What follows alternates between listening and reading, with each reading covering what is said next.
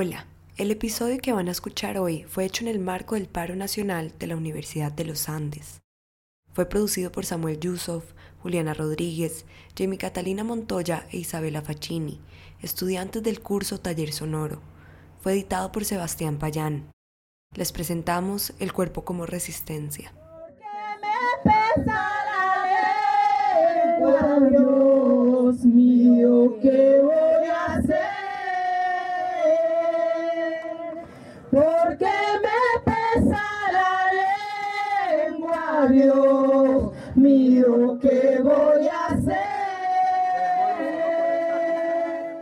sentir esos arrullos y levanto mi puño en señal de, de resistencia entro al piso sobre la bandera y observo todo el panorama,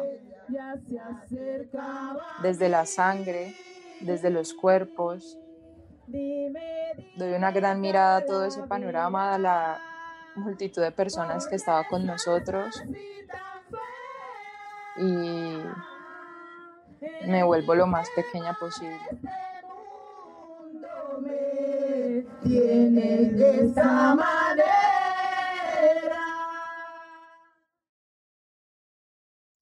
Usamos el cuerpo cada día sin percatarnos de su resistencia.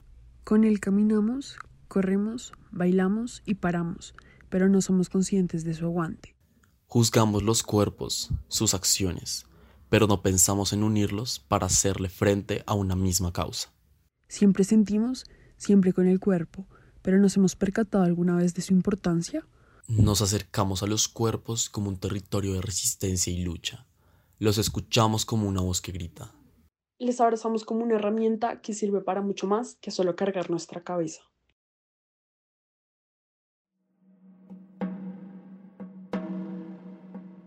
Estoy cansado. ¿Qué va a pensar la gente si paro? ¿Qué va a pensar yo si paro? 2019. Miles de colombianos salen a marchar en contra de la reforma laboral, la reforma pensional, el holding financiero, por la protesta social y el cumplimiento de acuerdos. 2020. Miles de colombianos salen a marchar por la protesta social y el cumplimiento de acuerdos, en contra de la reforma laboral, la reforma pensional, el holding financiero. 2021. Miles de colombianos salen a marchar por las mismas razones nombradas anteriormente, y se le agrega la reforma tributaria, la reforma de salud y por un digno salario mínimo. Sientan todo ese dolor que causa el país, eh, que causan las muertes, que causa la impotencia de no poder hacer nada. Toda esa tristeza se va metiendo por las manos y mm, se acumula y, hasta llegar a la cabeza. Y desde el pecho sale desde el pecho sale toda esa tristeza.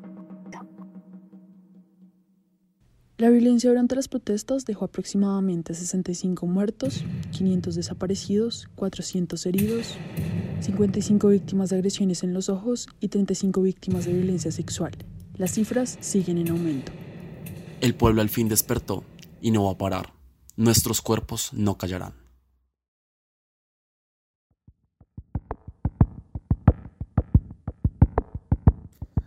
Hola, mi nombre es Cristian Siachoque y decidí estudiar arte porque desde muy pequeño tuve una afinidad muy grande con el cuerpo. Me llamo María Fernanda Martín García. Bailo desde muy pequeña. Me retiré a los 11 para seguir patinando y volví a retomar hace tres años. Me llamo Vanessa Mulato. Mi nombre artístico es Vanemugo y pues así me conocen en el gremio del arte y de la danza.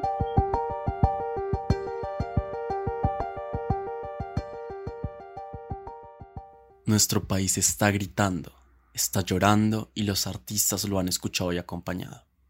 Tres personas nos cuentan tres iniciativas corporales, tres expresiones artísticas que nos enseñan la resistencia colombiana. Nos muestran sus razones para no callar.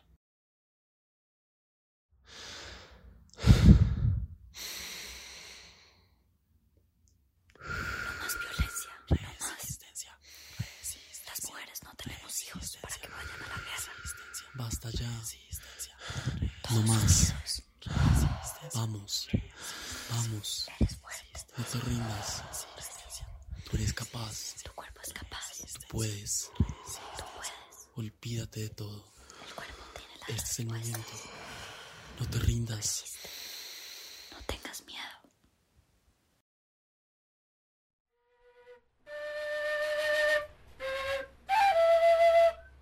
Nuestra propuesta escénica se llamó Saltando al límite de la resistencia. Se trataba de eso, básicamente, de saltar durante dos horas. Aquí en Cali se hizo una convocatoria grande, en general para todos los artistas, donde querían que todos nos uniéramos a este performance que se llama Mamá ya regreso, que es el hecho de pues acostarse en el suelo, que pinten tu silueta, y que se vea de alguna forma las personas que han perdido la vida dentro de esta batalla que ha sido por y para todos los colombianos. La idea tuvo tres etapas. La primera etapa fue una etapa de reconocimiento como del espacio, como de soltarse. Eh, luego tuvimos una etapa que fue más como de explorar los sentimientos. Entonces exploramos tres sentimientos. Exploramos melancolía, tristeza, frustración y luego exploramos la esperanza.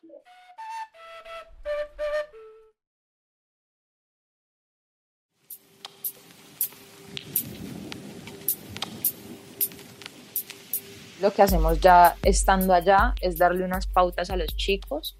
Se pautaron ciertos movimientos en los cuales nos íbamos a seguir, pero ya de ahí en adelante lo que quisiera desarrollar cada uno era libre llenándose de todo lo que ha pasado actualmente y que también se dejaran llenar de ese sentimiento que les remitía ver esos cuerpos ahí. Y además que algo que nos ayudó como a entrar en esa energía eran los cantos, porque habían unas cantadoras del Pacífico que estaban cantando unos arrullos, se cantan generalmente para despedir a esas personas que, que ya no van a estar, son unos cantos fúnebres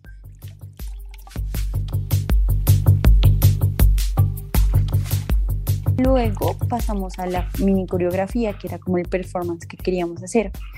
Eh, tomamos como elementos muy representativos, como el puño en el aire, como respiraciones. Fue un espacio como de liberación también. Esos ejercicios permitieron como descargar mucho, sentir el cuerpo diferente, tener una posición de, revolución distinta a la que siempre tenemos, entender que cuando marchamos estamos en una posición en donde el cuerpo también está ejerciendo poder y ejerciendo revolución.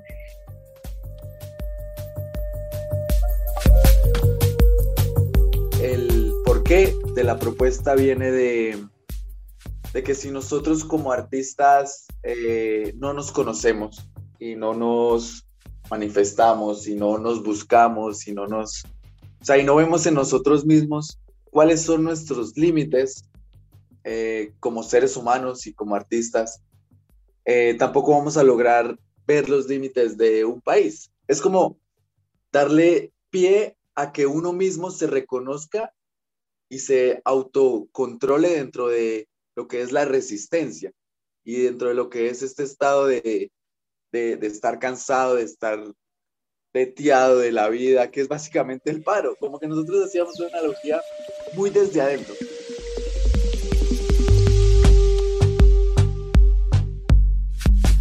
Yo considero que, que lo más importante de este ejercicio realmente fue como esta unión que sentimos, entonces como que todos estábamos tan cargados de tantas cosas que logramos sentirnos muy unidos y sentir que sí había esperanza y que sí había una comunidad. Hubo un momento donde todos nos cogimos de las manos, todos de alguna forma nos vinculamos con el acto y con lo que estábamos haciendo, pues también fue muy mágico sentir esa unión de las personas. Realmente fue algo que no demandó mucho corporalmente, pero energéticamente nos sentimos a lo mejor con, con esta carga que, que venía de, de, lo que estaba pasando y también de lo que estábamos interpretando. Su resultado buscaba que nosotros mismos, aquellos que estaban dentro de la propuesta escénica, se encontraran, ¿sí? tomaran una postura en cuanto a lo que es resistir para ellos mismos. O sea, los saltos no tienen nada de importancia, y lo que importa es como, como el mensaje. Yo creo que es conocerse en la resistencia.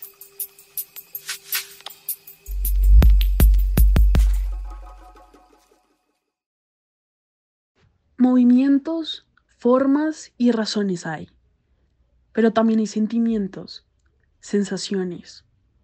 Entendemos cómo se hace y desde dónde sale, pero aún falta algo. Ellas siguen resistiendo, pero ¿por qué? ¿Qué te motiva?